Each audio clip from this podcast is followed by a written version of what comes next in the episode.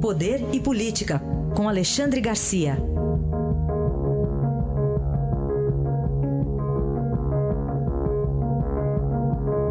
Alexandre, bom dia.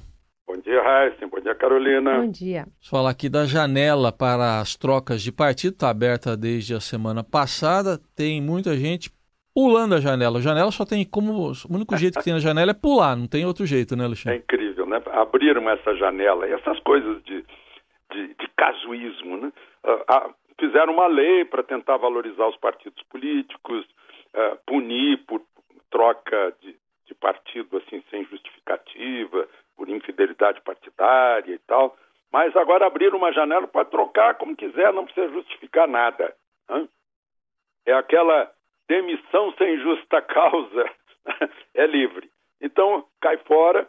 Aí eu estava tava fazendo as contas aqui. Na atual legislatura, dos 513 deputados eleitos pelos seus respectivos partidos, nas respectivas listas de, uh, partidárias, né, com as siglas, com os princípios, com o programa partidário, 135 já trocaram de partido.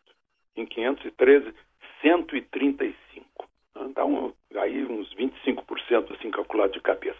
34 chegaram a trocar mais de uma vez. Teve um que trocou quatro vezes. Um certo Adalberto Cavalcante, que era do PTB, foi para o PMP, foi para o PT do B, voltou para o PTB, depois voltou para o PT do B, uma loucura, né? É, é, é mais. É, é, o deputado é mobile. É, o, o, e depois é assim: o sujeito trai o partido. E aí não vai trair o eleitor? Claro, né? porque o partido supostamente tem seus princípios. Ele foi eleito sob aqueles princípios, até com os votos do partido.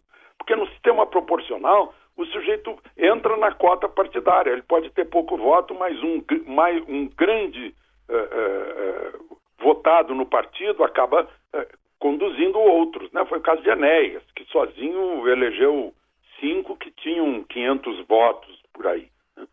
Né? É, é, uma coisa incrível. Né? Sem partido político, o processo eleitoral e a democracia não funcionam direito, porque os partidos é que se apresentam com seus programas e seus princípios. Eu lembro quando era menino que a gente conhecia pela cara quem era UDN, quem era PSD, quem era PTB.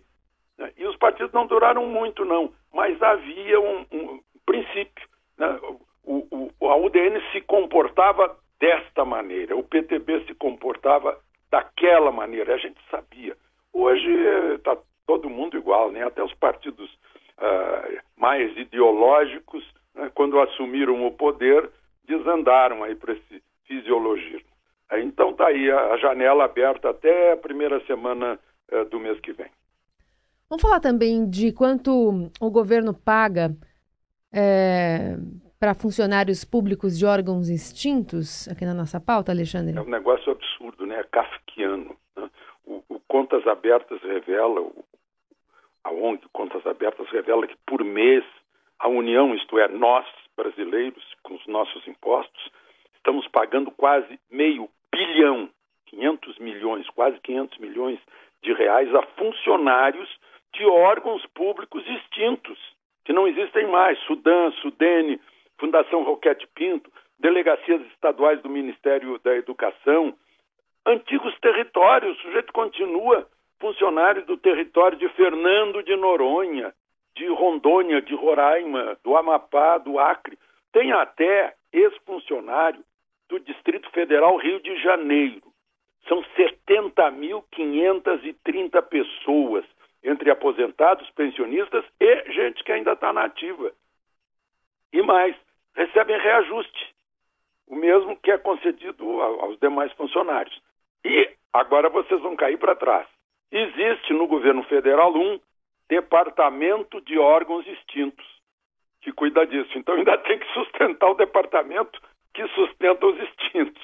É um negócio incrível, é, é quase é, é, inacreditável né? Essa, esse emaranhado burocrático dos direitos adquiridos, etc. e tal, que a gente tem aqui no Brasil e que a gente tem que sustentar, portanto, trabalhando quase 40% do ano para sustentar isso.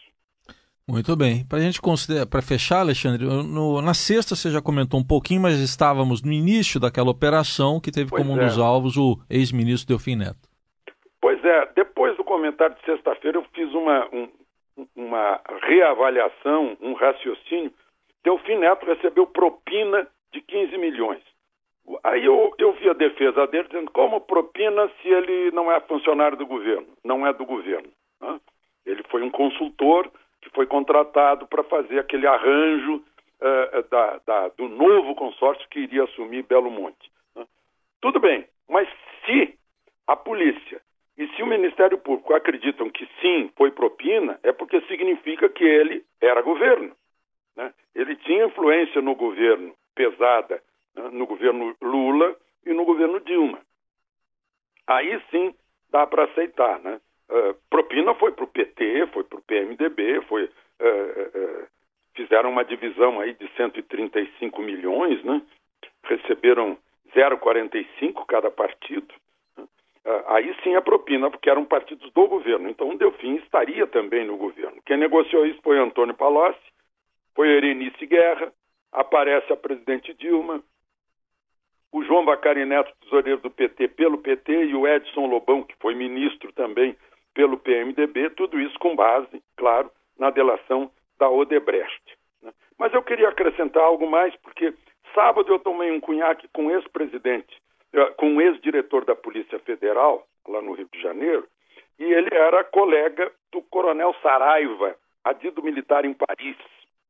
Que uh, uh, redigiu aquilo que chamam de relatório Saraiva, quando na verdade, na linguagem técnica, é um informe que ele, como adido, que recebeu de um diplomata que trabalhava no gabinete do embaixador Delfim né, informações de que Delfim estava recebendo propina uh, de bancos franceses. Né. Aí ele fez aquele relatório, ou o informe, mandou para o Ministério do Exército. O comandante do Exército, o ministro do Exército, general Silvio Frota, mandou para o SNI. E acabou vazando, o Delfim acha que é fogo amigo, vazou. Pois bem, esse meu amigo, que foi diretor da Polícia Federal e companheiro do Coronel Saraiva, diz que conversou muito com o Coronel Saraiva e nenhuma vez ele abriu isso. Não, ele, ele não queria conversar sobre o assunto. Ele foi para uma CPI e não falou nada sobre o assunto. Então a gente ainda pode supor que tenha sido lá um, um, um diplomata uh, uh, querendo uh, fustigar alguém que não era da carreira e estava lá como embaixador e passou para o coronel que, que passou adiante sem classificar como informação, ou seja, como nada confirmado. Então, pesa isso. E outra coisa que eu queria contar, que o próprio Delfim me disse uma ocasião, que infelizmente a obra pública no Brasil é dividida em três terços. Um terço é propina, outro terço é, é mau uso do dinheiro, dinheiro que sai pelo ralo, mal aplicado. E aí só sobra um terço realmente para a obra. Por isso que a gente gasta tanto quando a obra é pública. Importante a análise de Alexandre Garcia, que volta amanhã com a gente. Obrigado. Até amanhã, Alexandre. Até amanhã.